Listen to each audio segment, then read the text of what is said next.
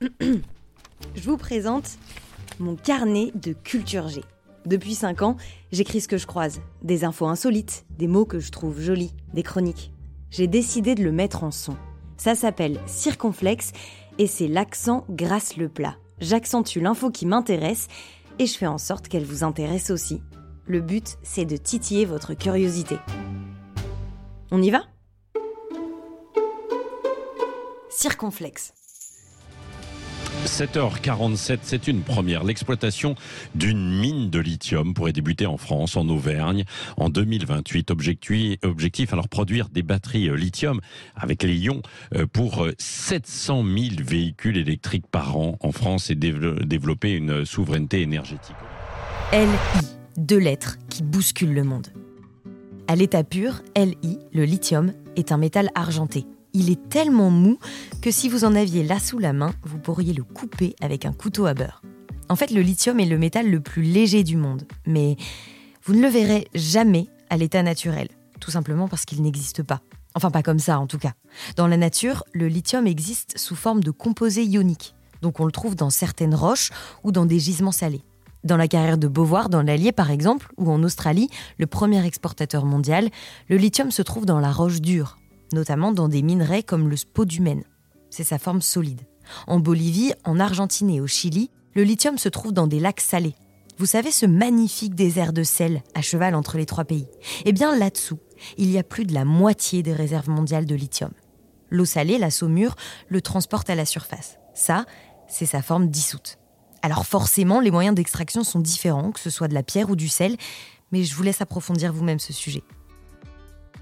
Ce qu'il faut retenir, c'est qu'aujourd'hui, c'est la Chine qui contrôle plus de la moitié de la production mondiale de lithium. Il vient d'Australie et d'Amérique du Sud et il finit son voyage dans les poumons des ouvriers chinois ou dans les batteries de nos téléphones, de nos tablettes et de nos voitures électriques.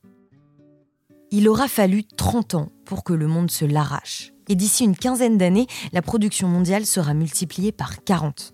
Mais avant que le lithium ne prenne place au milieu d'enjeux stratégiques bien plus lourds que lui, il était un simple minerai. Son histoire commence au début du 19e siècle. Pendant deux siècles, il sert dans l'industrie du verre et de la céramique, dans le lustrage des porcelaines, l'épaississement des lubrifiants ou, encore le carburant des fusées. Mieux, mieux, le lithium est un médicament pour stabiliser l'humeur des personnes bipolaires. Et c'était l'ingrédient secret du soda 7-Up jusque dans les années 40. Maintenant, le lithium est la star du métal. LI, deux lettres et un surnom, l'or blanc.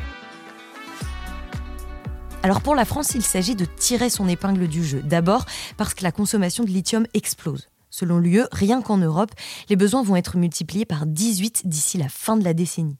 Aujourd'hui, on importe la totalité de notre lithium. Demain, on pourra équiper 700 000 voitures électriques par an pendant 25 ans. Un enjeu d'indépendance pour l'Europe donc, mais aussi un enjeu environnemental.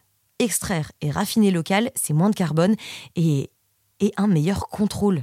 Aujourd'hui, le raffinement en Chine et l'exploitation en Amérique du Sud sont critiqués sur le plan environnemental et social. En Europe, on a un nouveau code minier, respecter l'environnement et les hommes.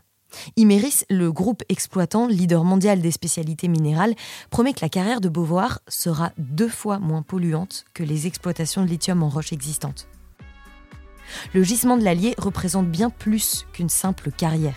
Il sera le deuxième gisement le plus important d'Europe. Il permet à la France d'exister sur la scène internationale, d'assurer sa souveraineté minérale et de sortir de l'étau chinois. Mais surtout, surtout, de verdir et de responsabiliser une exploitation peu glorieuse.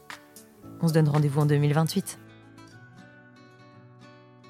Merci d'avoir écouté cet épisode jusqu'au bout. Le sujet n'est pas simple, mais j'espère que vous comprenez mieux les enjeux autour de l'exploitation et du raffinement du lithium. Si le sujet vous intéresse, Arte et YouTube sont vos amis. Ils regorgent de documentaires sur le sujet. Allez, à la semaine prochaine